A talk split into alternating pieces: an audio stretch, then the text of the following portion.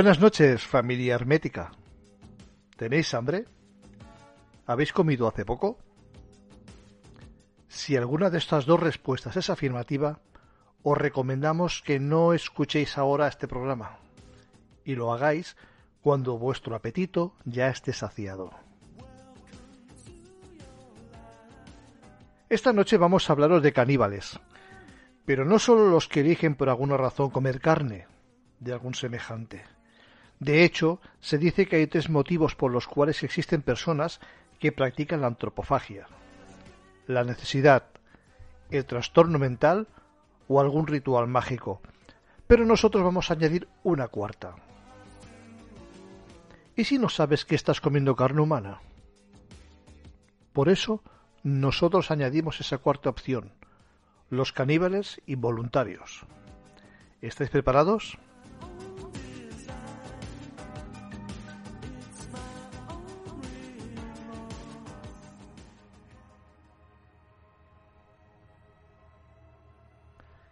La palabra caníbal tiene su origen en la etnia cariba, también conocida como Caribe, originaria de las Antillas y cuyo mar le da su nombre, y se utiliza para dar nombre a los antropófagos o comedores de hombres.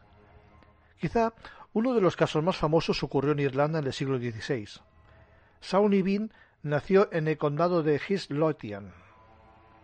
Las fechas sobre su nacimiento difieren, pero la más aceptada es que fue durante el gobierno de Jacobo I en Escocia.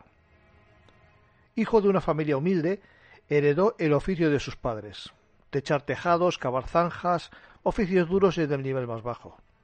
Harto de esa vida, decidió partir del hogar acompañado de una mujer acusada de brujería, Agnes Douglas, conocida como Agnes la Negra. Desde luego los antecedentes de ambos no presagiaban nada bueno decidieron establecerse en Galloway, en una cueva en, esta localidad costera, alejados de cualquier ciudad y de cualquier contacto humano. Un día, Sawney Bean, acosado por el hambre y la imposibilidad de conseguir comida, mató a un viajero y lo arrastró a su cueva. No le interesaba el dinero, le interesaba su carne. Con este primer acto de canibalismo nació la leyenda del demonio de Galloway. Con el tiempo, la feliz pareja trajo descendencia al mundo. Las fuentes no son precisas, pero describen un gran número de hijos y nietos nacidos de, relaciones intrafamiliares, vamos, un auténtico clan de monstruos nacidos de los dos pecados más antiguos de la humanidad, el incesto y el canibalismo. Al parecer, la actividad asesina del clan de Bin duró 25 años. Debido a lo, alejado de la zona y a que la cueva quedaba parcialmente oculta por las mareas, las autoridades tardaron mucho tiempo en darse cuenta de lo que estaba sucediendo. Además, los despojos de las víctimas eran arrojados al mar, limpiando todo rastro de los horrendos crímenes. A pesar del cuidado que ponían en ocultar los crímenes, los rumores y el miedo comenzaron a extenderse por la zona de Galloway las acusaciones sin pruebas empezaron a ser algo común. Según las crónicas, más de mil personas habían desaparecido, y esto llevó a un estado de histeria generalizada. Un día, una pareja que recorría el paraje costero sufrió una emboscada a mano de Shawnee Bean y su familia. El hombre contempló cómo mataban a su mujer, pero logró huir y dar parte al, magistrado de Glasgow, el cual trasladó el caso a la autoridad real.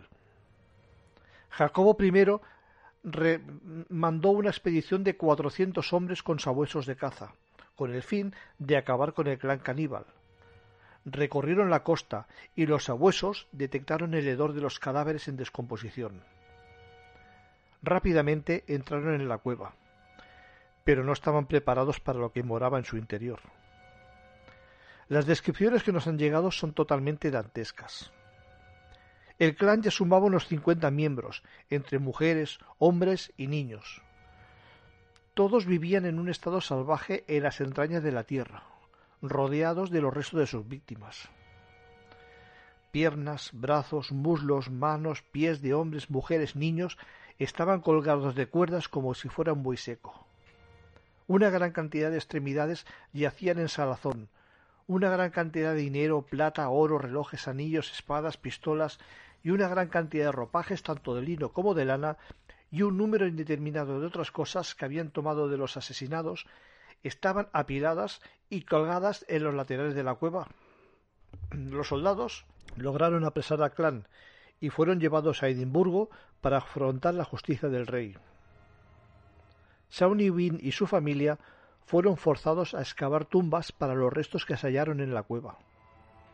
Se les declaró culpables de múltiples asesinatos, canibalismo, blasfemia y otros muchos crímenes.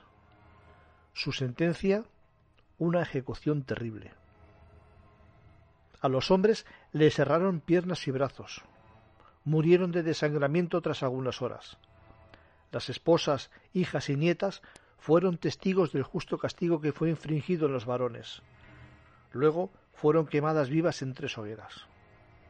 Todos en general murieron sin signos de arrepentimiento, pero maldijeron e insultaron de las más abyectas formas hasta el último aliento de vida.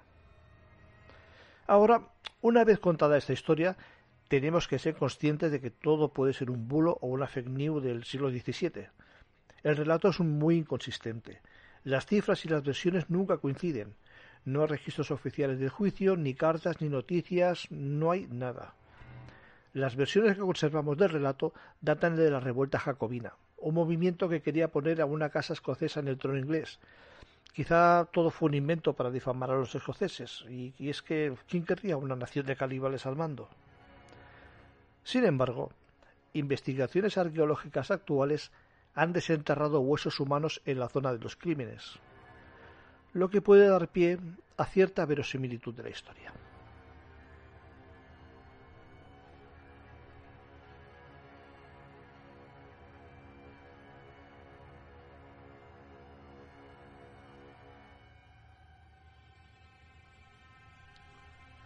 Andrei Romanovich Chikatilo Nació en Yablochnoye, Ucrania, el 16 de octubre de 1936. Era una pequeña aldea en tiempos de hambruna, del llamado Holodomor, que vendría a ser algo así como matar de hambre en ucraniano. Era un pueblo donde morían cientos de personas cuyos cadáveres se amontonaban en calles y campos. Una vez siendo niño, escuchó en el regazo de su madre una historia que lo estremeció y lo marcó para siempre. Estefan, su hermano mayor, había sido raptado y devorado por campesinos hambrientos. Esa historia, en la que ni siquiera hay constancia clara de la existencia de ese hermano, marcó a, Chikatilo de forma notable, quien desarrolló un miedo constante a ser raptado y devorado. En la escuela era muy introvertido, y arrastró multitud de complejos que le atormentaban. Era incapaz de aceptar su miopía, y tuvo sus primeras gafas a los treinta años. A los doce aún padecía de enuresis y se orinaba en la cama. Siempre era humillado por sus compañeros. Él se limitaba a escuchar y a aguantar. No hacía nada por remediarlo. Tampoco cuando le llamaban marica, ni cuando le pegaban arrojándole una manta por encima y lo sacaban de las aulas a patadas. A medida que iba creciendo, su timidez con las mujeres era más y más marcada. Su primera experiencia sexual fue al eyacular tras unos pocos segundos mientras abrazaba a una chica. De ahí surgieron los primeros rumores de su impotencia y problemas sexuales. Como todos los ciudadanos soviéticos que habitaban en la URSS, sirvió en el Ejército Rojo y luego se dedicó a los estudios, obteniendo tres títulos en lengua y literatura rusas, en ingeniería y en marxismo-leninismo. Para 1971 obtuvo el grado de maestro en filología. Chikatilo era políglota y además un respetado miembro de la intelectualidad soviética. Más tarde se refugió en el comunismo y llegó a ser un miembro destacado del Politburó, pero su fijación con el dogma político rayaba en el fanatismo. Mientras sus credenciales académicas aumentaban, también lo hacía su atracción por las niñas, todas menores de doce años. Se colaba en los dormitorios estudiantiles para verlas en ropa interior, mientras se masturbaba con la mano dentro del bolsillo. A raíz de eso fue denunciado y fue echado de esa academia. A pesar de sus problemas, conoció a Eudocia Chikatilo, a la que convirtió en su esposa. Logró alcanzar en contadísimas ocasiones la suficiente erección como para dejarla embarazada, pero no dejaba de pensar que la naturaleza lo había castigado castrándolo al nacer. Era un marido de carácter estable y trabajador, un padre que jamás levantaba la voz ante sus hijos, un respetado miembro del Partido Comunista que leía los periódicos y se mantenía al corriente de la actualidad. Para aumentar su frustración, en la escuela en la que trabajaba sus alumnos se burlaban de él. Le apodaban el ganso, porque sus largos hombros encorvados hacían que su cuello pareciera anormalmente alargado. En 1978, como parte de su trabajo, a Chikatilo lo envían a dar clases a un lugar llamado Shakti. Mientras el resto de la familia se muda, le queda mucho tiempo libre, tiempo que dedica a ver pasar a los jóvenes escolares por la calle, fantaseando que los tiene sometidos y desnudos a su alcance. Fue un 22 de diciembre de 1978 cuando André Chikatilo desataría a su monstruo interno y con 42 años comenzaría una ola criminal que marcó a la Unión Soviética. Consiguió un cuarto en una calle oscura y apartada, a donde llevó a Yelena Zakotnova, una niña de nueve años que había abordado en la calle y que convenció para que se fuera con él a una cabaña en las afueras de la ciudad. Incapaz de penetrarla, utilizó su cuchillo como sustituto en el acto sexual. Chikatilo tenía la idea de que en los ojos de la víctima quedaba impresa la imagen de su asesino, por lo que a Yelena le tapó los ojos cuando la atacó a puñaladas y la estranguló. Ante el estupor de Chikatilo por este hecho, se formó el vínculo fatal entre sangre y sexo. Con cada puñalada notaba que se acercaba más al orgasmo, por lo que no cesó de hacerlo hasta la eyaculación. La penetración ritual con el alma blanca le mostró un nuevo mundo de sensaciones que iniciaría su escalada homicida.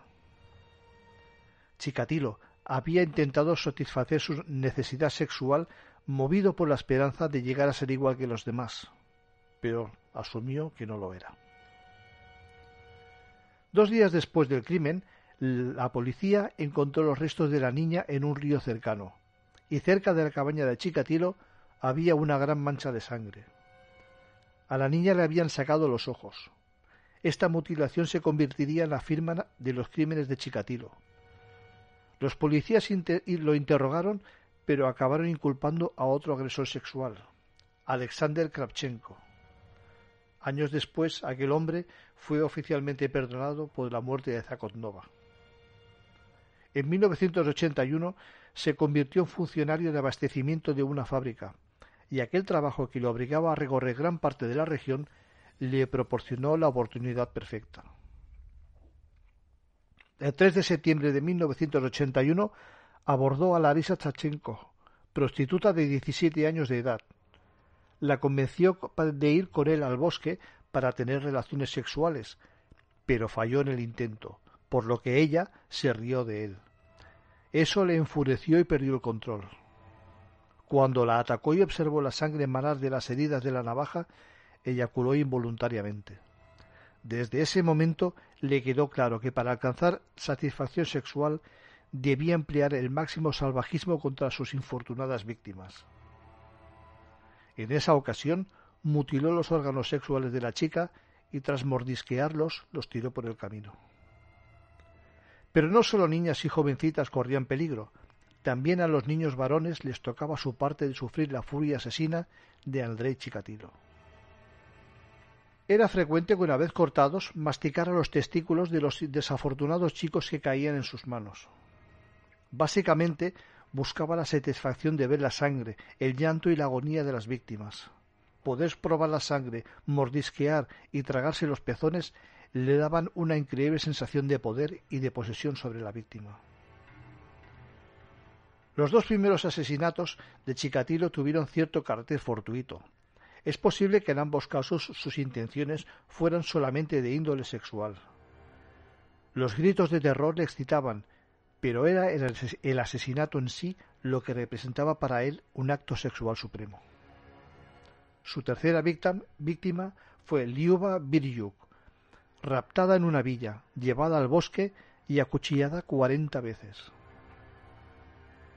Chikatilo asesinó a otras tres personas en ese año. Entre ellas se encontraba su primera víctima masculina, Oleg Poziayev, de nueve años de edad. El cuerpo no se encontró, pero Chikatilo afirmó ser el responsable y declaró que le había arrancado los genitales. En 1984 asesinó a 15 personas. Mientras el tiempo entre sus asesinatos iba disminuyendo, el número de víctimas iba en ascenso. Durante 12 años, Chikatilo asesinaría a 53 personas. Tenía un aspecto de lo más inofensivo, y los niños veían en él un hombre amable e indefenso. Sus víctimas eran niños, niñas y chicas muy jóvenes, entre ellos había muchos que se habían escapado de casa. También los elegía entre la multitud de estaciones ferroviarias y paradas de autobús, y con algún pretexto los convencía para que los siguieran a alguna zona boscosa. Y una vez allí, les infligía a todos entre treinta y cincuenta puñaladas. Todas las víctimas sufrían la mutilación de los ojos. A las adolescentes o chicas jóvenes les seccionaba los pechos o los pezones, ya fuera con sus afilados cuchillos o con los dientes. El útero era estirpado con tal precisión que todos los cirujanos de la provincia de Rostov pasaron a ser sospechosos en potencia. Pero su alegría sexual duró poco. Pronto se descubrió eyaculando precozmente. Mientras violaba a sus víctimas por ano o la por la vagina, se enfurecía por llevar rápidamente al orgasmo y les machacaba la cara a golpes. En el caso de los niños los atacaban nada más hallarse a solas con ellos en el bosque un golpe para aturdirlos, con las manos atadas y unas puñaladas poco profundas, para establecer su dominio sobre ellos. Posteriormente los mutilaba a mordiscos, les cortaba los genitales o solamente estirpaba los, los, testículos que guardaba a modo de trofeo. En ninguno de los casos se encontraron las partes del cuerpo seccionadas en las cercanías de la escena del crimen. Todos esos actos los realizaba mientras aún estaban vivos disfrutaba con el control y la dominación ejercido por medio de la tortura. Chikatilo practicaba además el canibalismo. En sus declaraciones confesó que le gustaba tragarse las partes de cuerpo más blandas. Cuando apareció el cadáver número 30, los periódicos empezaron a dar noticias del posible asesino en serie. Todos creían que se trataba de un retrasado mental, a pesar de que la policía no estaba de acuerdo, pues la amplia dispersión del asesino indicaba que éste disponía de un vehículo, factor que en la URSS era determinante. Era obvio que los crímenes eran obra de un asesino en serie, pero el gobierno se negaba a reconocerlo. Afirmaba que los asesinos en serie eran un producto del capitalismo estadounidense y de la URSS no podían surgir. Al cabo de un tiempo, el investigador Alexander Bokanovsky le entregó un informe de siete cuartillas al forense ocupado del caso Igor Burakov, que informaba más o menos lo siguiente. El asesino era un sujeto de entre 25 y 50 años, con una estatura alrededor de 1,75. Padecía de alguna disfunción sexual. Mutilaba a sus víctimas en parte por frustración y también como excitación e-, erótica se dejaba llevar por la compulsión de asesinar. Sin embargo, no era ni retrasado mental o esquizofrénico, puesto que tenía la capacidad de planear y efectuar sus ataques. Era un hombre solitario y el único involucrado en los crímenes. Esos datos no le ayudaban nada al oficial ruso. Él hubiera querido algo diferente, pero sin la participación de los medios de comunicación era imposible aplicar las técnicas proactivas que se practicaban en Occidente para acercar a los asesinos peligrosos.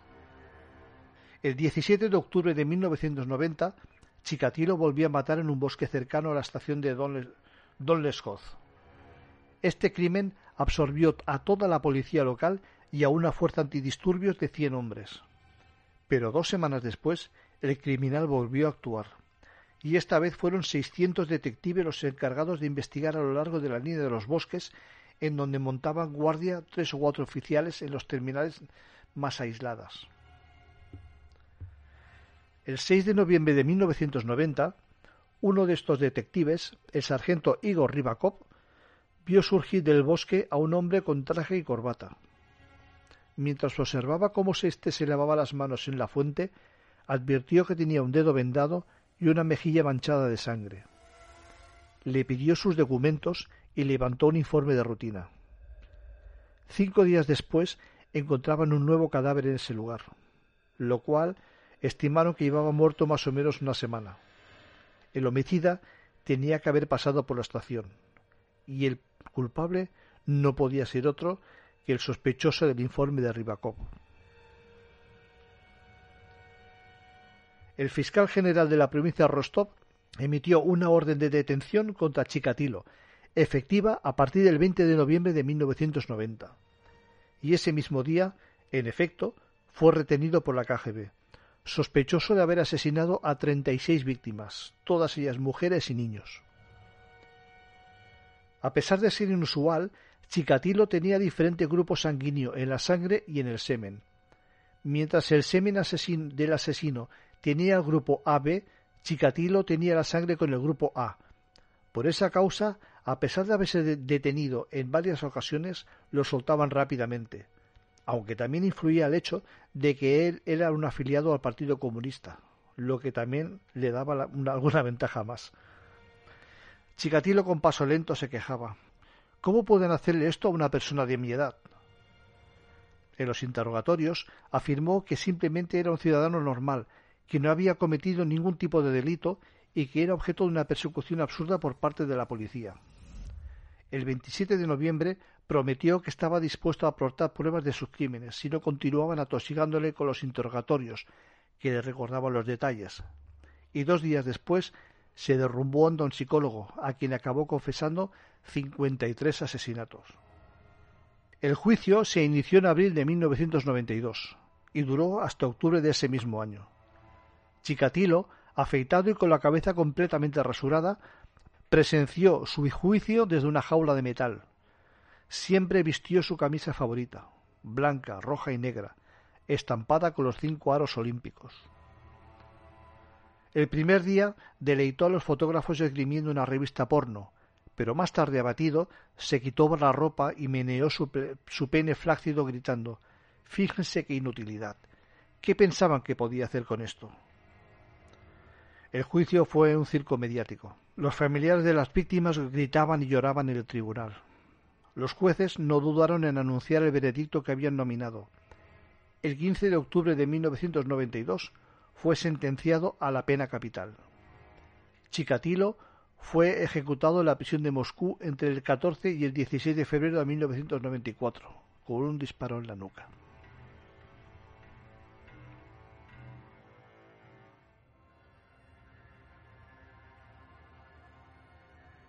Corría julio del año 1991.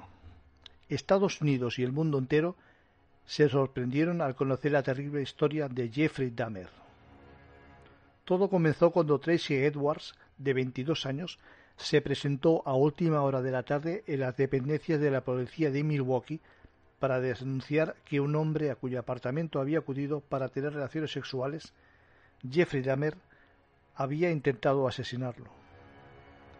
Cuando los agentes se presentaron en el piso de Dahmer, descubrieron la siniestra realidad en la que vivía Jeffrey.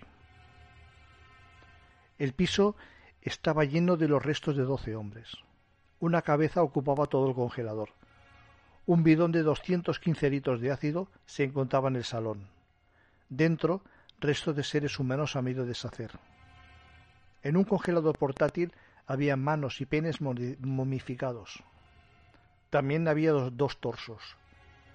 Los armarios de la cocina estaban llenos de huesos de sus víctimas. Cociendo distintas partes de los cuerpos es como Dahmer conseguía separar los huesos de los tejidos blandos. Cuando la policía lo detiene, está bebido y hasta que no se le pasa no declara. Su declaración se convirtió en una confesión. Durante casi diez horas diarias, en las siguientes tres semanas, iba dando más detalles del asunto hasta completar un relato que tenía su punto catártico. Desde entonces el mundo lo conocería como el carnicero de Milwaukee. Su historia comenzó 31 años antes. Jeffrey era el primer hijo de Lionel, un estudiante de químicas, y vino al mundo el 21 de mayo de 1960. Sus primeros años de infancia y su carácter sorprendía por eterna curiosidad. Le gustaba estudiar las texturas y los animales. Desde pequeño mostró interés por los animales y en la adolescencia comenzó a interesarse por ellos de la otra forma un poco más llamativa. A partir de los nueve años comenzó a recoger animales muertos para diseccionarlos. Con la llegada de la adolescencia comenzó a tener deseos homosexuales. Sin embargo, sus fantasías no eran las normales de un chico que descubre su sexualidad. Años después confesaría que soñaba con torsos inmóviles, sin vida, y que cuando se imaginaba teniendo relaciones sexuales con hombres, finalmente fantaseaba con asesinarles y descuartizarles. Su carácter cada vez se hizo más retraído e introvertido. La situación familiar tampoco ayudaba a su carácter. Las broncas entre sus padres eran cada vez más continuadas en el tiempo y desembocaría en el divorcio de los mismos a principio de 1978. Para entonces, Jeffrey ya era un verdadero adicto al alcohol. Ese verano comete su primer asesinato. Recoge a Steve Hicks, un joven de 19 años que se encuentra haciendo autostop. Le invita a su casa y después de mantener relaciones sexuales con él, lo droga y lo asesina estrangulándolo con una barra. Tras descuartizarlo, lo mete en una bolsa de basura. Decide deshacerse de los restos esa misma noche. Y cuando conduce hacia un descampado, la policía lo detiene por conducir pisando la línea continua. Pero para su suerte, la policía le deja huir poniéndole solo una multa. Dahmer intentaría huir de sus remordimientos comenzando los estudios universitarios. Sin embargo, el, el, alcoholismo reaparece en su vida. Y por consejo de su padre, deja los estudios para pasar unos meses en una clínica de rehabilitación. Tras unas semanas allí decide alistarse en el ejército. Al principio todo va bien y se siente mejor consigo mismo después de muscular su cuerpo. Cuando lo envían a Alemania vuelve a beber y lo expulsan del ejército. De ahí pasa a vivir a Miami, cambiando de casa cada vez que no puede pagar el alquiler. Su padre se harta y le pide que vuelva a Milwaukee. Allí se instala en casa de su abuela y redescubre la fe. Poco a poco comienza a salir de noche por bares de ambiente gay, pero no se atreve a entablar conversación con ningún hombre. Solo mantiene relaciones con ellos en saunas después de narcotizarlos. Cuando es descubierto, es expulsado de esos establecimientos. Y en 1987 sus instintos criminales se despiertan de nuevo. Se trata esta vez de Steve Temi. Lo droga en una habitación y tras estrangularle se compra una maleta en una tienda cercana, lo descuartiza y se lo lleva a casa de su abuela. En el sótano se encarga de separar la carne del hueso y de machacar estos últimos con una maza. Pocas semanas después se compra un maniquí. Con él cumple ese deseo de tener un amante inerte. Pero cuando su abuela lo descubre, lo echa de casa. Aunque antes de su expulsión le había dado tiempo a cometer un crimen más. Primero se traslada de la zona oeste de la ciudad y luego a la zona norte. En esa época es cuando desata su locura homicida. Entre 1989 y 1991 acabará con la vida de doce hombres. No solo los matará, llegará a tener sexo con varios de los cadáveres y comerse algunas partes. También aprenderá a, a perfeccionar su forma de seccionar los cuerpos y deshuesarlos. Sin embargo, Jeffrey seguía sintiéndose terriblemente solo. Necesitaba que una de sus víctimas pudiera seguir viva, pero sin capacidad de decisión. Buscaba una especie de zombi de carne y hueso. Y se inventó un sistema espeluznante. Estando vivos, hacía un orificio en su cabeza y vertía en el ácido para derretir el cerebro. Probó este experimento con tres de sus víctimas, pero solo uno sobrevivió más de un día. El juicio contra Jeffrey Dahmer comenzó en enero de 1992 y fue seguido masivamente por los medios de comunicación. Durante días, las televisiones emitieron los testimonios más desgarradores. Especialmente se recuerda el momento en que la hermana de una de sus 17 víctimas intentó agredirle en el tribunal. Finalmente, Jeffrey fue condenado a 997 años de prisión. Durante su estancia en la cárcel, volvió a centrarse en la religión y pidió ser bautizado en la fe evangélica. El acto se realizó en una piscina de la cárcel. Se volvió un furibundo religioso y llegó a acusar de sus crímenes a la teoría de la evolución. Jeffrey fue atacado por un preso en noviembre de 1994. No era la primera vez que sufrió una agresión, pero sí fue la más grave. Murió de camino al hospital.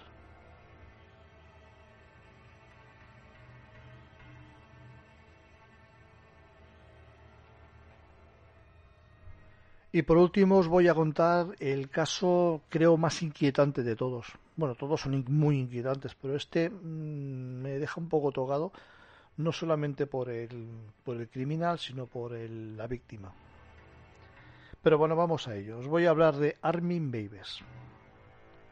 Armin Meiwes nació en Alemania el 1 de diciembre de 1961 era un niño normal, pero nunca supo encajar bien en la escuela. Problema que supió inventándose muchos amigos imaginarios que mantuvo hasta bien entrada la adolescencia. La separación de sus padres siendo él un niño le provocó muchos traumas que nunca logró superar. Vivía solo con su madre desde la adolescencia, sumido en una estricta disciplina y una dependencia mutua que rozaba lo perverso. Cuando Armin cumplió los 18 años, él y su madre se fueron a vivir en una gran mansión situada a las afueras de Rotemburgo. La casa era demasiado grande. Tenía unas 44 habitaciones, y los amigos de Armin la llamaban la casa de los espíritus. Al poco tiempo ingresó en el ejército, donde destacó por su disciplina, pero tampoco terminó de encajar.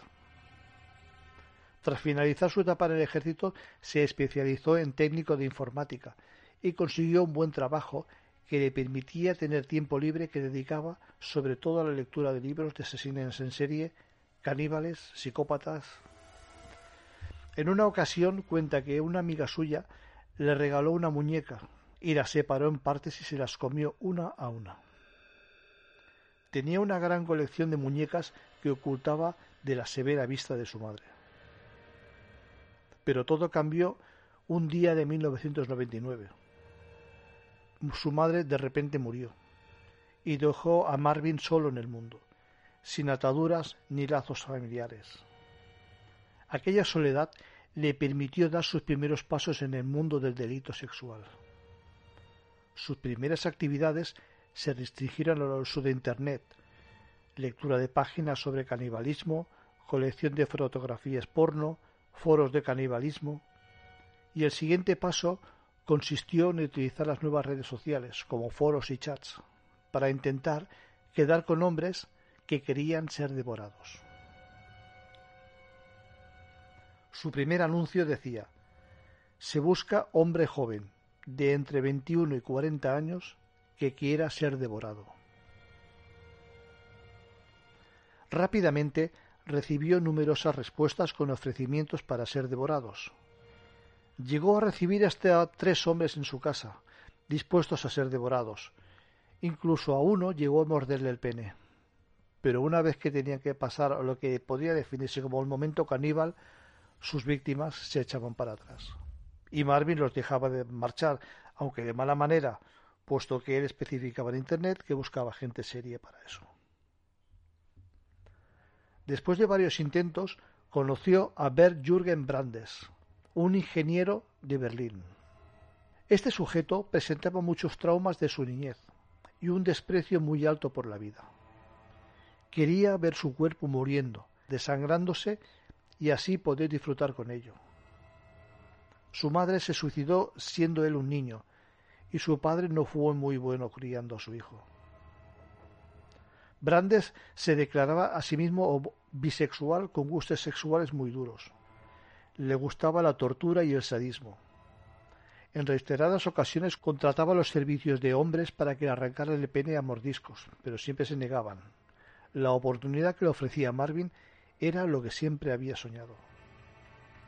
Antes de citarse con Marvin, dejó todas sus pertenencias a su pareja por aquel entonces. Esta es una clara evidencia de que Brandes iba en serio. Sabía cuál iba a ser su papel en aquel juego sexual. Según confirman algunos familiares, Branden sentía culpa por el suicidio de su madre y quería pagar con su muerte. El 10 de marzo del 2001 tuvo lugar el primer encuentro entre ambos. Quedaron para pasar un fin de semana juntos y así poder comenzar a realizar actividades caníbales. Cuando acabó el primer encuentro y Marvin llevó a Branden a la estación antes de irse, Branden le pidió quedarse, y llevar a cabo el plan al completo. Marvin cuenta que se le acercó y le dijo Yo soy tu carne, con una alegría desmesurada. Una vez en la mansión, decidieron que iban a comerse el pene de Branden. Para ello, consumió grandes cantidades de medicamentos, jarabes y whiskies.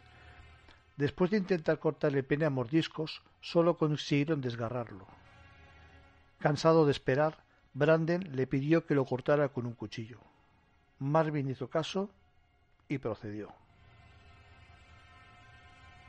Marvin Maves partió el pene en dos trozos y se puso a cocinarlo en una sartén, añadiendo sal, pimienta y ajo. Marvin dijo que a pesar de que Brandes estaba drogado y herido, estaba muy contento y decía que olía muy bien su pene cocinado. Al intentar comerlo, notaron que la carne era muy fresca, había quedado muy reducida, muy cruda, siendo imposible su ingestión. Ante esto, Branden se mostró molesto, y según Marvin, él quería una noche perfecta. Después de la cena, Branden empezó a desangrarse y perdió el conocimiento, por lo que Marvin decidió llevarlo a la, a la bañera con agua caliente. Estuvo dormido unas diez horas. Cuando se despertó, se alegró al ver sangre brotar de su herida. Ante esta situación, ambos decidieron que Brandes debía morir para completar el sacrificio. Marvin levantó el cuerpo herido de Branden, lo llevó a la mesa y lo acuchilló hasta que murió. Una vez muerto, lo destripó, lo descuartizó y enterró partes de su cuerpo en el jardín. Otras las congeló para poder comerlas más adelante. Mavis había cumplido sus deseos caníbales. Según dijo en el juicio, la carne humana le sabía muy bien y le recordaba al cerdo. Marvin filmó todo el proceso en un vídeo que dura unas cuatro horas y que solamente se vio una vez durante el juicio. Las cintas están guardadas bajo una seguridad extrema y solo se han filtrado tres imágenes. Marvin dijo a la policía que Brandes disfrutó mucho siendo comido. Comió más de veinte kilos de Brandes, según Marvin, siempre acompañado de una copa de vino tinto. Pasados unos meses del asesinato, Marvin se estaba quedando sin carne y su apetito caníbal empezó a aflorar nuevamente. Empezó a buscar en varios foros que quería comer carne joven, que ya la había probado y necesitaba más. Después de varios intentos fallidos, terminó por recibir una denuncia de un forero que, sospechó que las repetidas veces que mencionaba el hecho de haber comido carne humana de verdad. Un año después del crimen, la policía arrestó a Marvin Maves, el caníbal de Rotenburgo. Los primeros análisis psicológicos dictaminaron que Marvin no tenía ninguna enfermedad mental, aunque sí supieron que su víctima supusieron que su víctima los tenía. La fiscalía pedía para Maves cadena perpetua, pero había un problema, y es que la víctima había consentido el asesinato. Martin Maves no quería asesinar a nadie sin su permiso, y eso le demostraban las víctimas que dejó ir de su casa. El caso marcó un antes y un después de la justicia alemana, No es normal que la víctima consienta el asesinato o incluso lo planee. Sus abogados pedían que se le juzgue por eutanasia ilegal, pero valió de poco y fue condenado a cadena perpetua.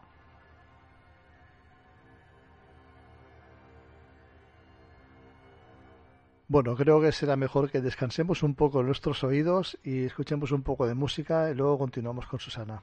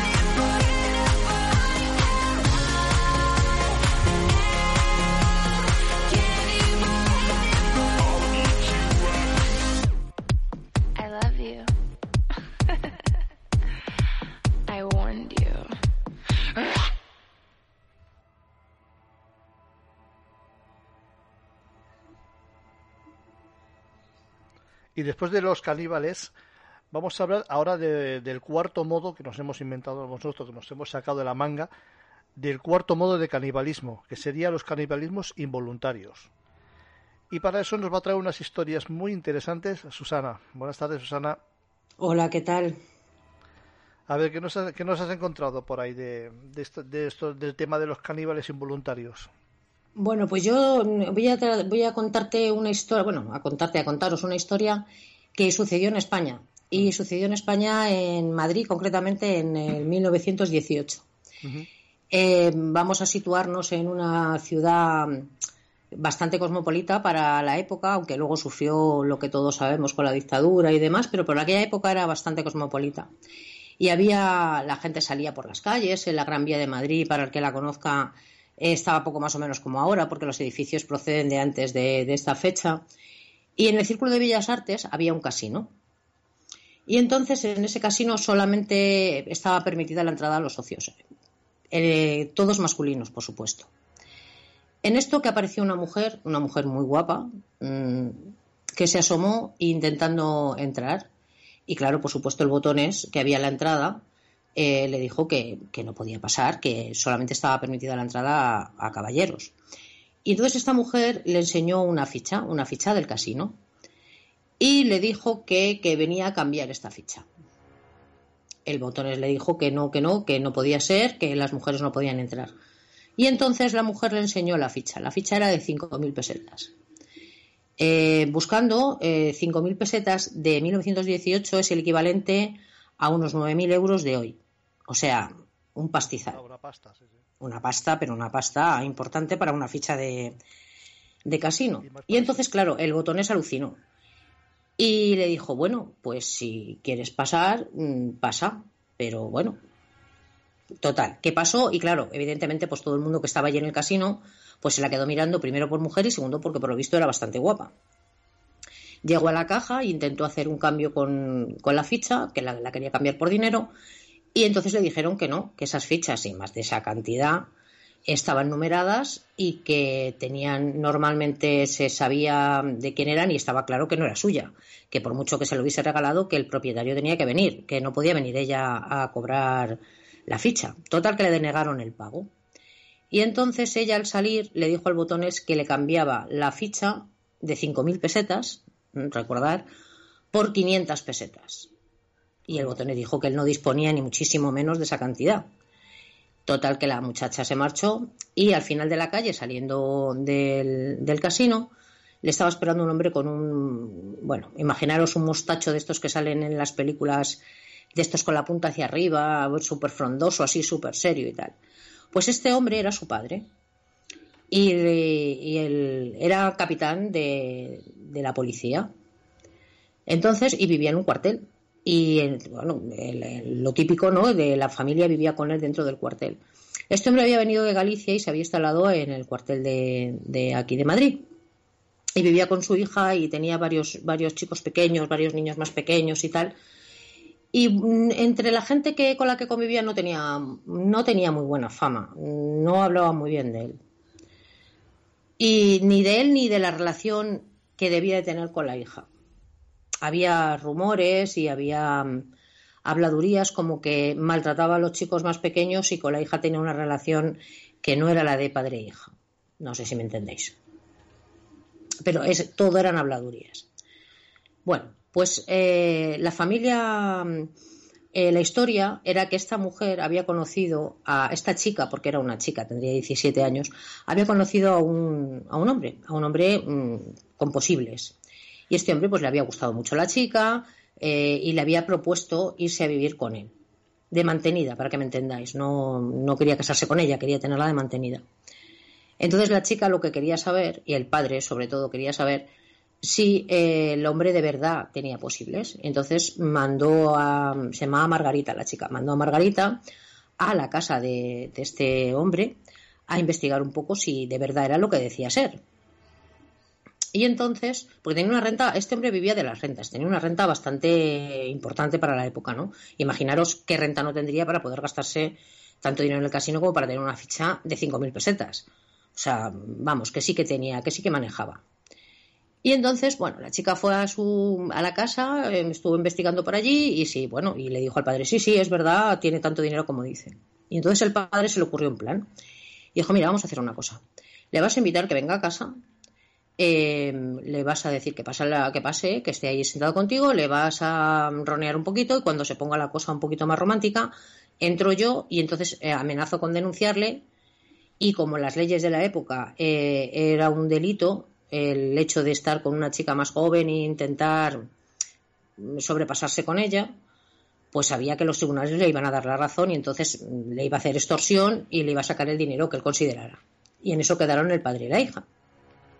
Bueno, pues ¿qué hizo? Pues llamó a la chica, le dijo al hombre, sí, sí, vente y tal. Pasaron al salón, se sentaron a tomarse un café y cuando la, chica pensaba que el padre iba a salir a decir, jaja, os he pillado, el padre salió, sí, pero con un martillo. Y le pegó dos martillazos en la cabeza al pobre hombre que lo dejó allí tirado. así, sin anestesia. Lo mató, mm, pero así, en seco, ¿no? Le, le abrió la cabeza.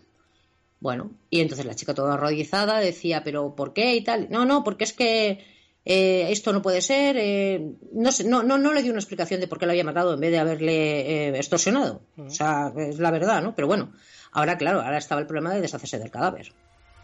Te recuerdo que vivían en un cuartel, ¿vale? Entonces, pues, ¿qué se le ocurrió al padre? Pues al padre no se le ocurrió otra cosa, nada más que trocearlo y intentó cocer la cabeza, intentar esconderla y mm, partes consiguió esconderlas, de, una vez troceado, partes eh, consiguió esconderlas dentro de dentro del, de la pared. Lo emparedó. Trozos, no sé, tampoco es emparedado, más bien enterrado, ¿no? Podría decirse, ¿no? Otras partes las intentó quemar, como los pies y demás, y las manos, creo. Pero bueno, no lo tengo seguros todos los pies, pero ah, intentó quemar otras partes. Pero otras partes, ¿qué fue, qué, qué fue lo que hizo? Pues no se le ocurrió otra cosa que llevarlo a la cocina del cuartel. Y de esta manera todos los policías y reclutas comieron carne.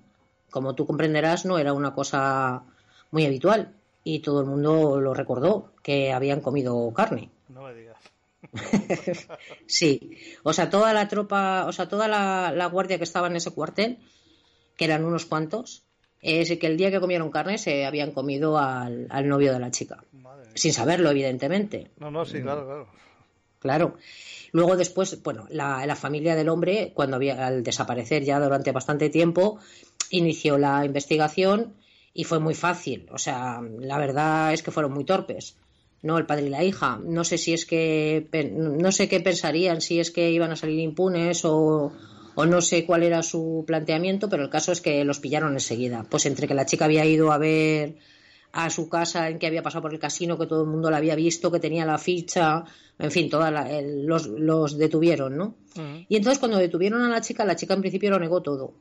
No, no, no, yo no lo conozco, no, no, yo no sé quién es, no, no, tal. Hasta que le dijeron que ella le preguntó en un momento dado que si contaba la verdad eh, iba a tener que volver a ver a su padre. ¿No? Entonces le dijeron, no, no, si tú cuentas la verdad, tú nos cuentas a nosotros la verdad y no tienes por qué volver a ver a tu padre. Y entonces la chica relató el relato conforme os lo he contado yo a vosotros, Sí. que fue eso lo que pasó.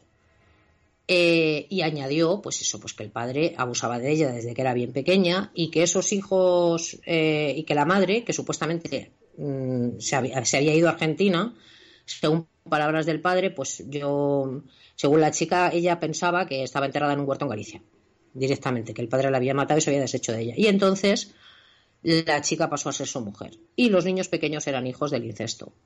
O sea que, aparte de, de- de caníbal, el tío era lo peor de lo peor de lo peor de lo peor. Ya te digo, directamente.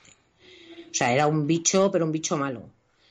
Y bueno, entonces el- la, la autor- la autoridad, los que estaban investigando el caso, creyeron a la chica porque eh, el padre, aparte de, de- de abusar de ella, también la utilizaba mm, para sus fines, ¿no? Como bien hemos visto, no le importaba que estuviera con otras personas si, si, si con eso conseguía sacar más dinero o lo que fuera. O sea, que en fin, que el tío era, vamos, para echarlo de comer aparte. Bueno, pues después de eso le preguntaron al hombre y el hombre muy tranquilo, porque el hombre en ningún momento, el capitán Sánchez, que te digo se llama así, en ningún momento se alteró ni dijo, dice, ay, esta hija mía, qué mala hija me ha salido.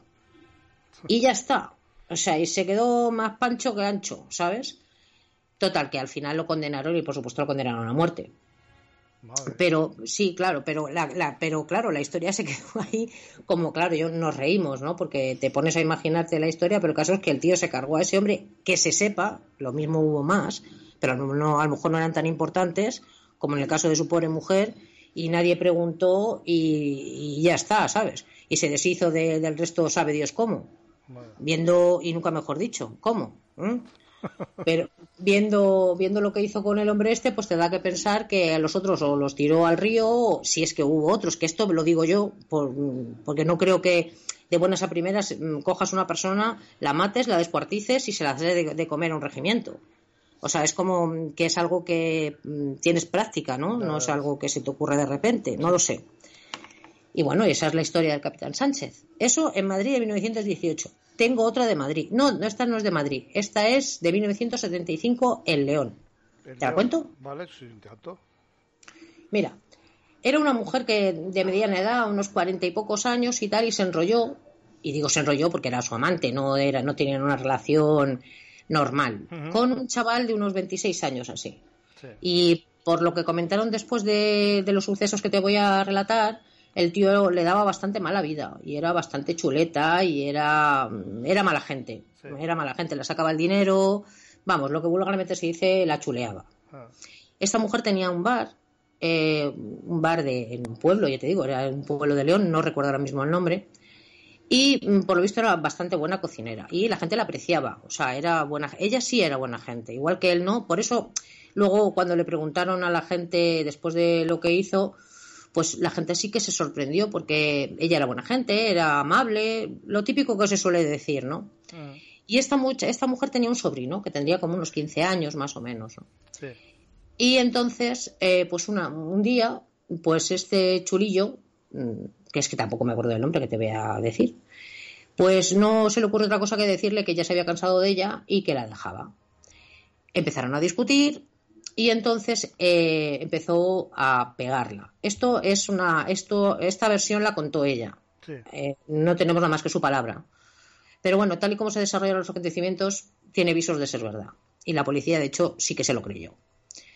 Bueno, empezó a pegarla y el sobrino se puso por, se metió por medio. Ya te digo, el sobrino tenía 15 años. Y entonces este chaval eh, amenazó al niño, ¿no? Y entonces esta mujer, al ver que amenazaban al niño, pues cogió un hacha y le pegó dos hachazos que lo dejó allí mismo. Co- Pero muerto en, en el instante, ¿no? sí. Claro, eh, ella dijo, le dijo al sobrino que se fuera, que ella se encargaba, echó al sobrino de, de la habitación donde estaban. ¿Y qué fue lo que hizo? Pues lo que hizo fue descuartizarlo. Oh. Directamente lo partió por la mitad, eh, le, le quitó, le- en un brazo tenía un tatuaje que lo identificaba, le arrancó la piel de ese brazo, o sea, toda la parte del, sí, del, del hombro y todo eso, se lo arrancó de- del brazo, pues partió el cuerpo por la mitad, lo troceó y lo metió en dos bolsas de basura. Mm. Y todo esto lo, lo repartió por el pueblo, no por el pueblo, por las afueras del pueblo, ¿vale? Mm. Y entonces un, un día, no, no pasado mucho tiempo después, cuando le preguntaban, ella dijo que se había marchado, que, pero nadie le extrañó, porque al final es lo que te digo, él era un buscavidas y nadie le extrañó que este hombre hubiese desaparecido. sí. Bueno, pues un día un hombre buscando caracoles, ¿no? Estas cosas que suelen pasar, Sí, sí. ¿no? Estaba el hombre buscando caracoles y había una bolsa. Y entonces, mm, cuando llueve, debajo de la bolsa de los caracoles, la gente sabe que, mm, o dicen, ¿no? Los que entienden de esto, que los caracoles se adhieren a esas superficies y hay que levantarlas. Y ahí suele haber muchos. Pues eso fue lo que hizo el hombre, levantó la bolsa y sí, había caracoles y tal, pero le extrañó el, le extrañó la bolsa. ¿Y qué hizo? Pues la abrió. Y al abrirla, pues se encontró con medio torso, de cintura para abajo. Vio que era un hombre. ¿no? Con la ropa chajero, la ropa hecha jirones y tal, en, en un estado bastante avanzado de descomposición y tal. Evidentemente, pues te puedes imaginar. 1975, pues el tío histérico perdido, llama a la Guardia Civil, la Guardia Civil viene, recoge esa bolsa, se pone a mirar, Mm. y mirando por los alrededores y por todas las zonas se encuentra otra bolsa similar donde estaba la otra parte del cuerpo. ¿No? Porque la había partido, te digo, la había descuartizado, pero la había como si lo hubiese dividido en dos bolsas. ¿no? Y bueno, eh, una vez que recomponen el, el cuerpo, pues ven que les falta un trozo. Ella en ningún momento explicó qué había pasado con ese trozo, y contó la historia que os he contado de cómo, de por qué le mató y que fue en defensa propia, más que propia del sobrino, ¿no? Sí. Que cuando vio que iba a atacar al sobrino, pues ella se volvió loca y lo, lo mató. Y bueno, pues eh, aunque le preguntaban y la presionaban para que contara qué es lo que había pasado con el trozo del, ella dijo que le había arrancado ese trozo porque llevaba el tatuaje que le podía identificar, pero no dijo qué había hecho con el trozo, ¿vale? Entonces, claro, pues los, las malas lenguas, porque esto no viene en el informe policial, no viene como tal así, Mm. Pero la gente recuerda una carne en salsa muy rica que ella hizo y puso de tapa en su bar. No me digas, por favor. Sí, sí, sí, sí, sí. Y esa, esa leyenda corrió como la pólvora. O sea, eh, supuestamente, ya te digo que esto no viene en el informe policial, esta mujer, ese trozo, como no sabía qué hacer con ello, porque era un trozo grande, Sí. no, no era un trocito pequeño, era un trocito, era un trozo bastante grande donde venía el tatuaje, lo guisó y como era tan buena cocinera, bueno, pues a la gente no le extrañó. No sé si pensó que era carne de ciervo, no sé decirte, por lo de león, ¿sabes? Pero bien, el caso es que todo el mundo dice que lo hizo en tapas. Lo puso en tapas a la gente. De hecho, esta mujer, a día de hoy, yo creo, o el 2019 creo que salió en libertad. Su bar, el edificio donde estaba su bar, eh, sigue en pie hoy en día. No, no, evidentemente no está habitado, pero no, no, lo han, no lo han abierto, nadie lo ha utilizado ni nada, pero tampoco lo han tirado. Ahí sigue. O sea, cualquiera que quiera, pondremos las páginas, la, pondremos la foto en, en, la, en, la, en el grupo para que se vea. No es que tenga nada de particular, pero bueno, para esta gente que le guste que sea así un poquito morboso y vea el edificio donde ocurrieron los hechos, pues podemos ponerlo. Y nada, y ya te digo, la detuvieron, ella jamás dijo que había hecho, mm, esto luego lo dijeron después, pero el caso es que, que el trozo ese jamás apareció y jamás dijo lo que hizo con, con ese trozo. Y la gente recuerda una tapa muy rica de carne, y ahí lo dejo. Por Dios. Sí, sí, sí. Es que esto me recuerda mucho al- a, a Casturdiales, la mujer de las croquetas, no sé si te suena. No, ahora mismo no caigo. Bueno, esta mujer se llamaba Carmen Merino y bueno, su pareja la conoció en un viaje a Sevilla, pues hacía un tiempo, y ella pues abandonó Sevilla y se fue a vivir a Casturdiales. Pero un día parece ser que esta mujer pues también tenía bastantes amantes por donde iba y, y y el marido empezó a sospechar hasta que ella lo mató. Ella lo mató y bueno, y todo, a ver, todo apunta a que fue ella la que lo mató. No se sabe, igual fue el amante. El tema, el tema está en que, en que esta mujer, como, fue- eh, como había denunciado la, que el marido había desaparecido, pues, teni- pues ella tenía una caja con una cosa que, que no podía ver la policía. Y que ella, ella- Ah, y que- sí, ya sé, la de la, pero no de las croquetas, la de la, la de la cabeza en la caja, dices. Sí, pero sí, sí, sí, pero espérate, espérate. Es que resulta que pues, ya, ya has desvelado el secreto, mujer. Ah, perdona, perdona. Nada, es que no claro, es que pasa al nada. decir lo de las croquetas, yo digo Sí, que yo sí, no sí. conozco nada de las croquetas, pero claro, al decir lo de, lo de la caja ya me ha, me ha venido la inspiración. Sí, lo que pasa es que esta mujer, claro, esta mujer resulta que le, que le entregó a la vecina una caja diciéndole que había, ahí había sus juguetes sexuales. Y entonces, claro, que le daba mucha vergüenza que lo viera la policía y dice, guárdamelo hasta que pase todo esto. Y entonces, claro, resulta que la vecina un día, oye, que mía que huele mal la caja esta, mía que huele mal la caja esta, y se la abrió y, y que se encontró pues con una cabeza dentro de la caja, como tú has dicho. Esa, esa cabeza eh, se había hervido previamente, se había separado todas las partes blandas. Y entonces, pues resulta que, pues, claro, la mujer, la vecina, en cuando vio eso, lo denunció a la policía y entonces ya fueron a, a detenerla a ella. El tema es, el tema de las croquetas está en que, según algunas vecinas, eh, a ver, eso es un rumor el que se dice, ¿eh? Según algunas vecinas decía que abs- llevaba un tiempo repartiendo croquetas por todo el vecindario. Joder.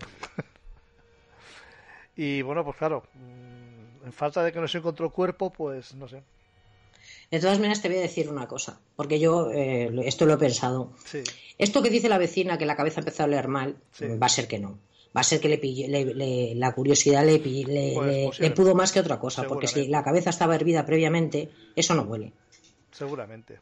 O sea, simplemente es que eso dijo ella. No, es que huele muy mal y he abierto la caja. No, es que es una cotilla y has abierto la caja y te has encontrado con lo que no Ya deberías. sabes que la, Pero claro, la menos mal que la abrió. La curiosidad mata al gato. Desde luego, desde luego. Vamos, esa mujer no vuelve a abrir una caja que no es suya en su vida. Eso, eso ni a coger una caja que no sea suya en su vida, eso seguro. Claro, por eso me ha venido a la cabeza ahora cuando has dicho lo de lo que iba repartiendo, digo, pues mira, la de las croquetas. ¿sabes? Sí, sí. Aunque también Luego- insisto, insisto que es un- es- no hay nada detallado sobre esto, pero sí que se, se suele decir. Creo que incluso salió por televisión. Sí, sí, no, yo lo había oído, yo lo de las croquetas no lo había oído, la verdad. Pero sí, el caso este de la mujer, de, de hecho, todavía de hoy todavía no se ha encontrado en las otras partes del cuerpo. En No, la cabeza sí, pero el resto no se ha encontrado. O sea que está todavía, ahora mismo está mm, en prisión provisional, o sea que no se ha juzgado el caso ni nada. ¿Sabes? Pero ahora mismo eh, yo eh, mirando otros casos, porque claro, no, eh, caníbales tampoco es que haya muchísimos, porque dentro de nuestra cultura es un tema como muy tabú, es algo como muy normal, claro. O sea, vamos a ver. afortunadamente. comerse- eh, comerse los unos a los otros, pues oye, es normal, ¿no? que la gente lo, lo rechace de, de plano, ¿no? Sí. Pero hay mm, un caso, por ejemplo, de un, de un conocido periodista español Sí. que, que bueno, él lo relata como, bueno, pues, como si me dieran plátano frito, ¿sabes? Una cosa, en fin, no sé, yo no me lo tomaría tan bien, pero este hombre es Jaime Peñafiel, que imagino que la gente sabrá que es, que es un periodista que trabaja para la revista Hola, me parece, y siempre hace crónicas de casas reales y de gente así de mucho postín y, demás. El caso es que hace ya muchísimo tiempo, claro, fue a la coronación de, de que se coronó como emperador de Nigeria. Y le invitaron a la boda y tal. Y si algo tenía el... Bueno, algo. Es que si nos ponemos a hablar de Bokassa podemos estar aquí horas. Pero bueno, una de sus aficiones era el, el gusto por la carne humana. Sí. Y en el banquete de bodas, el Bocasa sirvió carne humana. Eh, según Peñafiel, él no lo sabía. Y él se comió el plato y no sabía que había comido carne humana. Se enteró a posteriori. Pero cuando él relata esto, este hecho de que comió carne humana, él no lo cuenta como, madre mía, es que comí carne humana, sino dice, estaba riquísima, me encantó. Estaba así como dulzona, estaba muy buena, así en salsa, la verdad es que estaba muy rica. Claro, eh, cuando le hicieron la entrevista, mm, pues la, la presentadora que le hizo la entrevista, bueno, pues la verdad es que yo creo que se le revolvió el estómago, no le quiso preguntar más directamente. Aunque le pidieron que le preguntara más cosas, mm, ella misma, de motu propio, no quiso preguntarle más. Pero vamos, que él no parecía muy afectado por el hecho. Y luego, sobre este mismo, eh, sobre Bocasa, hay un relato que hace Juan Rada en uno de sus libros. Juan Rada era el director del, del caso, el periódico El Caso, que cuenta que había unos, en el 1975 había unos empresarios españoles que iban a hacer negocios a África, en este caso con Bocasa. Y estos sí que sabían del gusto de Bocasa por la carne humana. Y sí que sabían que les iban a servir eh, platos de comida de, con carne humana, pro- normalmente de niños, para más información. Sí. Y eh, estos, estos empresarios, que eran los encargados de hacer grandes contratos de carreteras y de construcciones allí en África y tal, que de miles de millones de pesetas de la época, sí, estos sí que no eran voluntarios y estos sí que sabían a lo que iban. Según Juan Rada, eh, lo cuenta en uno de sus libros, eh, estos empresarios se tomaban una, una medicina que lo que hacía era como que blindaba el estómago, para que tú me entiendas. Entonces, estos empresarios se tomaban el plato de carne y les pasaba directamente, no, no- ni hacía la digestión, para que tú me entiendas. Sí. Pero estos eran conscientes de lo que hacían, que me parece lo peor.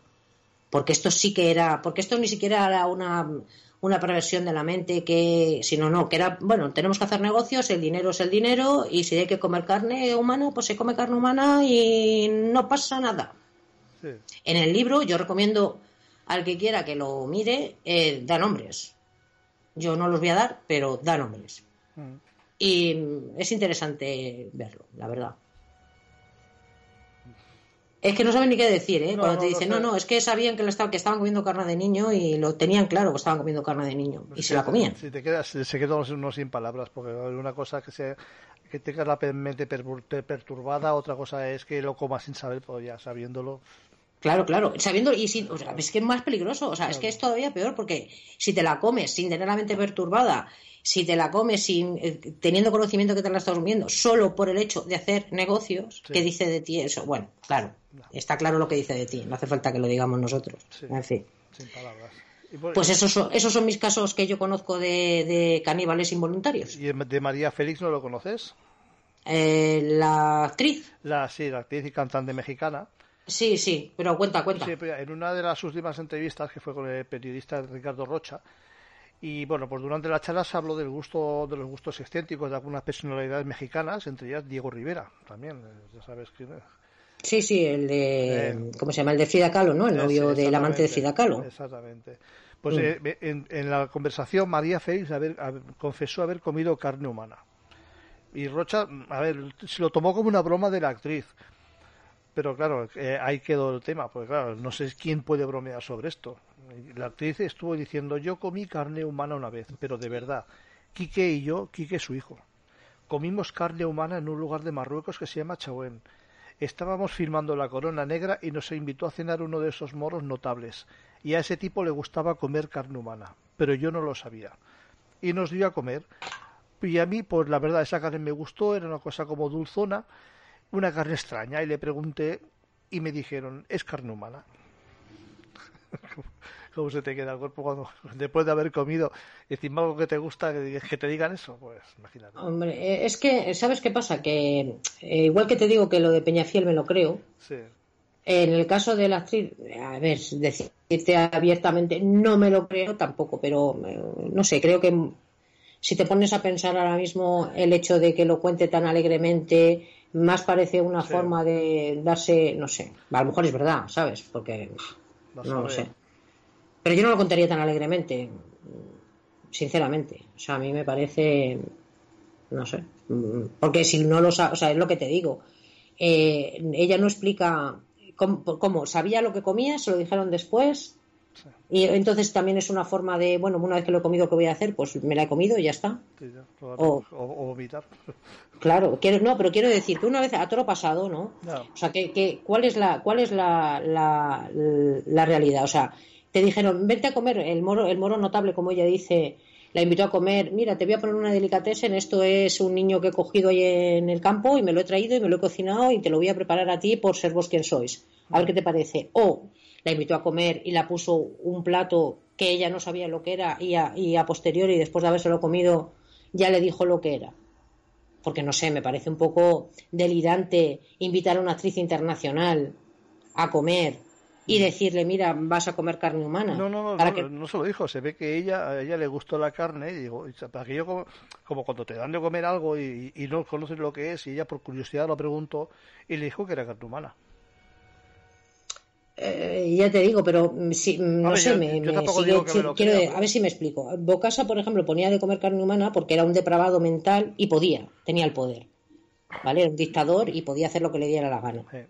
¿Vale? Pero en el caso de este moro notable, como ella lo llama, que no da el nombre, da no, la no, región, no, no, imagino. No, da el nombre, no. solo da el nombre de la ciudad. Claro, tampoco, bueno, tampoco sería muy, muy complicado si te pusieras a investigar Sí, bien por aquella época cuando rodó la Corona Negra, que porque da ella da más da, da datos, saber de, de quién estaban hablando, ¿no? Claro. El hecho de que pudiera comer carne humana abiertamente, me parece, me parece que los musulmanes no, me- no, no creo No, yo no, que yo, tampoco, sea. yo tampoco lo creo, pero a ver, yo lo he como curiosidad. lo. No, no, sí, sí, sí, como curiosidad, sí, estoy diciendo, bueno, por indagar un poco más, Sí, ¿sabes? sí, por rascar un poco más la historia, no sé si me, me entiendes. Mm. Ya está, nada más, era una, un apunte, una pincelada. Pues fíjate, si hay, eh, hay un. Los, los caníbales. mm, Hay, hay, hay pocos que sean tan desalmados y cínicos como el gordo como el gordo Joe Metheny. En, en 1995 esperaban las afueras de un bar llamado Borderliner a que saliera alguna prostituta. Para buena suerte para él salieron dos. Apenas guardaban el equilibrio porque iban las, dos bastante perjudicadas. Entonces Metheny la- las convenció para que se fueran a su casa. Bueno, se ignora si el trío hizo alguna cosa, pero bueno, lo cierto es que mató a las dos prostitutas. Las desmembró y le, y le fileteó todos los cuerpos, los dos cuerpos, y los colocó en trozos, los trozos en tupperwares, porque era demasiada carne para él. Porque por lo- entonces le ocurrió una idea. Abrió un puesto de hamburguesas y mezcló la carne humana con la de cerdo. Y mató el hambre pues, de muchos comensales. Madre mía. Los restos de quienes fueron en vida, Katy Ann Magasinger, no, Magasinger, de 45 años, y Kimberly Spicer, de 26, fueron inhumados en la propiedad del asesino. Al terminarse, los- al terminarse la carne, pues Metheny decidió que era tiempo de reabastecer la despensa. Entonces contactó a otra trabajadora sexual llamada Rita Kemper, quien acudió una noche a la guarida del monstruo. Bueno, y mientras reía, pues le hacía tirones la ropa de la mujer, pero en un descuido la, prostituta se dio cuenta y saltó por la ventana. Y se escapó. Entonces llegó la policía, él lo denunció y así lo pudieron coger. Pero fíjate, está bien. Claro, y que me gustaría, bueno, no, no, mejor no, pensar ahora mismo en la cara que se le habrá quedado a la gente que comió las hamburguesas, madre mía, con lo que me gustan a mí las hamburguesas. No, por Dios, no, no demos ideas. No, pero escúchame, o sea, es que sería, es que sería muy fácil, porque ahora mismo tú, mm, por decir, vas al Burger King Sí. y bueno, se, se ponen- supuestamente es carne, pero es que te ponen una de verduras que te dicen que es de verduras y es que parece carne, por tanto te puedes comer lo que sea. Eh, mm, eh, triturado y mezclado con especias te puedes comer lo que sea. O sea, no quiero ni pensar que, que en cualquier o sea, en una hamburguesería, o sea, mejor no pensarlo. Yo te digo, No, me no gustan mucho las hamburguesas, prefiero no pensarlo. No lo pienses. Espero, espero que no le estemos dando la cena a nadie. Espero, bueno, y si es así lo sentimos mucho, pero ya lo sabíais antes de ponernos a escucharlo, que el aviso está puesto. Sí, sí, que está- eh, eso iba a decir yo, que lo hemos avisado. Y luego, pues, eh, podríamos hablar también de la pareja esta rusa, la de, la, de Krasnodar. Ah. ¿La conoces? ¿Ves? Eso. mm, lo- no, no, ahora, cuando, después de contar. Bueno, cuenta la historia, ahora te, te hago yo mi comentario. Bueno, pues eh, de acuerdo con los primeros datos obtenidos por las pesquisas, no solo mataron y se comieron a unas 30 personas, sino que también vendían los productos a bares y restaurantes de la zona. Es claro, que- eh, claro, es que no, eh, ella, se- se- la- esta pareja se dedicaba a matar, a matar gente y la, o sea, para consumo propio, pero al mismo, claro, como tenían tanto, ¿qué es lo que hacían? Lo metían en tarros de cristal con conserva y lo repartían. Madre mía. Dice, yo hago pasteles, decía Natalia, hostia, es que, a mí, perdóname mi ruso, pero es Natalia Baxelleva, de 42 años, a sus vecinos y comercios cercanos. Incluso uno de los habitantes del barrio recordó que cuando le preguntó con qué los preparaba, la, pues la respuesta fue contundente, pues con lo que encuentre. Directamente, pues para que me voy a Claro tonterías. por su parte, Vitaly Yabu- Yabuken- Yakubenko, dueño de una cafetería, comentó que hace unos años la mujer también le ofrecía los productos. Fue en 2010, me hacía, me hacía muchas preguntas, que quería saber dónde comprábamos nuestra carne y cuán fresca era. Me dejó claro que nos podía que nos podía vender, pero nosotros solo trabajamos con, cer- pero con proveedores certificados. O sea, que al menos este no le O compró. sea, pero espera, espera, que es que encima de que hacía, o sea, que encima quería hacer negocio, o sea, Sí, ya sí, no claro, era por deshacerse de, sino que encima quería hacer negocio. Claro, claro, claro. Claro. Con un par, sí, señor. Claro, ella, eh, o sea, eh, ya te digo, era para consumo propio y al mismo tiempo, claro, como se les acumulaba tantísima carne, lo metían en, en tarros de conserva y entonces lo vendían a los bares y restaurantes locales. Madre mía. Sí. Es que es, es que es, es lo que te digo, es que es alucinante. Según trascendió en los medios locales, Dimitri, Dimitri Baxelleva, que es el marido, regalaba los productos que, re- que preparaba con carne humana a los reclutas que formaban, eh, que realizaban su formación en la academia militar, en la que trabajaba como enfermera eh, la, la mujer. Este, los, los, pobres, los pobres militares, si no es por una causa es por otra, al final son los chivos expiatorios de, de, de, de esto, madre mía. Sí, sí. Pero bueno, y, y ya no quieras ver las fotos porque, claro, No, sí, las he visto. las has visto. De, de este caso en concreto las he visto, sí, sí, porque además son muy explícitas y se ve perfectamente el bote con los trozos y además son en color. Y la cabeza, la cabeza pelirroja con las mandarinas. Eh, esa no la he visto, por suerte, esa no la he visto. Pero vamos, Sí. Sí, es que encima lo tenían todo como si fuera que yo, no sé, como... Bah, en fin, me- en fin, sí, mejor no, no pensarlo, pero bueno, oye, Sí. esto, como decía que forma parte de la historia. Sí, sí, y los que claro, estos, son, estos son los que han cogido, que los que no han cogido Mm. esos son a los que hay que tener miedo de verdad, claro. Sí, sí, sí, porque claro, a- a- si han pillado unos cuantos es que hay muchos más. Por Está claro, está claro. En fin, creo que lo vamos a dejar aquí ya porque ya se nos Sí, está yo creo que le hemos ya le hemos dado la cena, el desayuno, la comida a más de uno, así que yo creo que ya hemos cumplido nuestra misión por esta quincena. Bueno, pues Susana, pues lo dejamos aquí y ya, ya nos vemos dentro de pocos días para, para prepararle El, el siguiente. Muy bien. Muy bien, pues, pues nada, nos despedimos. Adiós, Susana. Y hasta aquí el programa de hoy. Sé que ha sido un poco duro de digerir lo que hemos contado, a pesar de que hemos quitado las partes más escabrosas, que creerme, están ahí. Bueno, esperamos que os haya gustado y ya sabéis que esperamos vuestros likes y comentarios en el muro de iVoox y en las redes sociales, Facebook y Twitter, siempre con el nombre de Crónicas Herméticas. Un saludo y hasta pronto.